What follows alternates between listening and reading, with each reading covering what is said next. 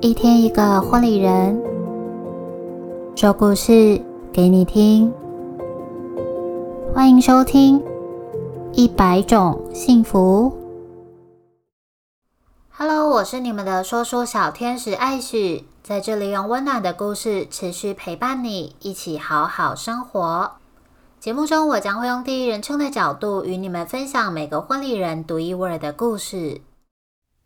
第四十三集是由婚礼主持人 Mini 所带来的故事。当一个倾听者，首先邀请品君来为我们介绍婚礼主持人 Mini。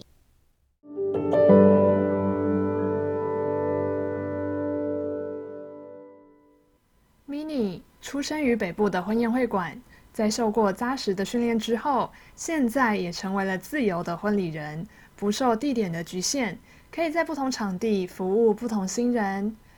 因为如此的经历，让 Mini 同时拥有婚宴会馆的细心特质，以及跨部门合作的经验，也拥有自由婚礼人的多元，不被框架束缚着。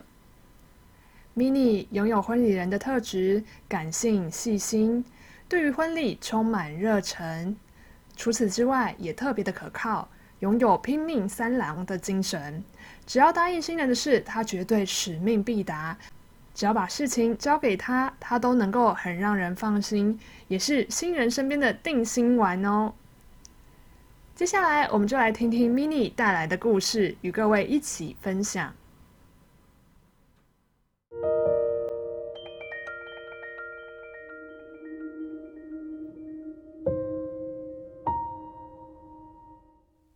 当一个倾听者，一百种幸福第四十三集。Mini，你主持过这么多场婚礼，会不会觉得每组新人的故事都差不多？对于婚礼主持，已经不会有太多的情绪起伏啦。在跟新人访谈时，偶尔会碰到新人跟我聊起类似的话题。我的回答是：当然不会啊。身为婚礼主持人多年的我，是一个看到现场感人的画面，主持时都还会哽咽，常常还要忍住当下的情绪，等主持告一段落，才到旁边偷偷哭泣的人。记得大概三年前，紫莹跟银珍的婚礼是我第一次在宾客面前差点失控的一次。这是他们两个的第二次婚姻，两个人各自经历过许多之后遇见彼此。第一次与他们碰面要讨论流程时，因为带着孩子出门，所以只能匆匆的与我概略的诉说他们相识的过程，以及对于前一段婚姻的感受。就在婚礼的前几天，我突然接到银珍的电话。她说觉得碰面当天没有好好的跟我聊聊，也想说再顺便对一下流程。于是我们就展开了四十分钟的电话对谈。电话中，她开始跟我诉说她在前一段婚姻的不容易。讲到某几个触动她情绪的点时，我还能听到她哽咽的声音。但她跟我说，她很幸运的遇见子莹。这个除了对他好，也对他女儿好的男人，在电话这头的我，与其说是他的婚礼主持人，不如说当下的我更像是他的好友以及聆听者。婚礼当天，为他们主持西式的证婚，看着家人亲友在走到两侧迎接他们，子莹跟银珍的女儿当小花童。银针爸爸牵着他走进场时，我跟银针对到眼睛的瞬间，看到他脸上的笑容，但眼中闪着泪水。那个画面真的是震撼我的心。脑海中闪过许多银针与我对话的内容，也知道他跟子莹一路走来真的好不容易。加上银针爸爸也带着泪水拥抱着银针时，我记得当下真的差点说不出话来。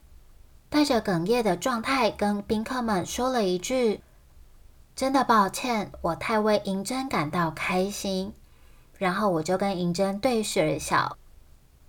喜宴结束，我要离开时，我给银针一个大大的拥抱，在他耳边说：“一定要很幸福哦。”银针顿时眼眶又泛红的握着我的手说：“谢谢 mini。”婚礼后收到了他们的讯息。他们说：“谢谢 mini 给我跟子莹一场感动、温馨又欢乐的婚礼。我们会一直记得今天的。每组新人，每个故事对我来说都是特别的。就算相似的故事，但发生在不同的人身上，产生出来的细节变化也是不相同的。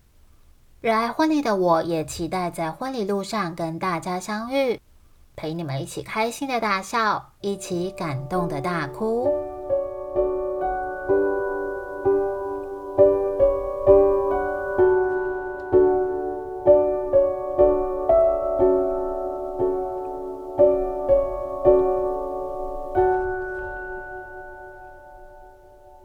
再次感谢婚礼主持人 Mini 与我们分享她的故事。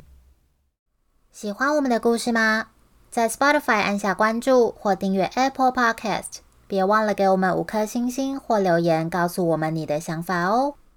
我是今天的说书小天使艾许，幸福就在你我的生活里，一百种幸福在这里陪伴你。赶快把这份幸福分享给你身边的亲朋好友吧。我们下集再见喽，拜拜。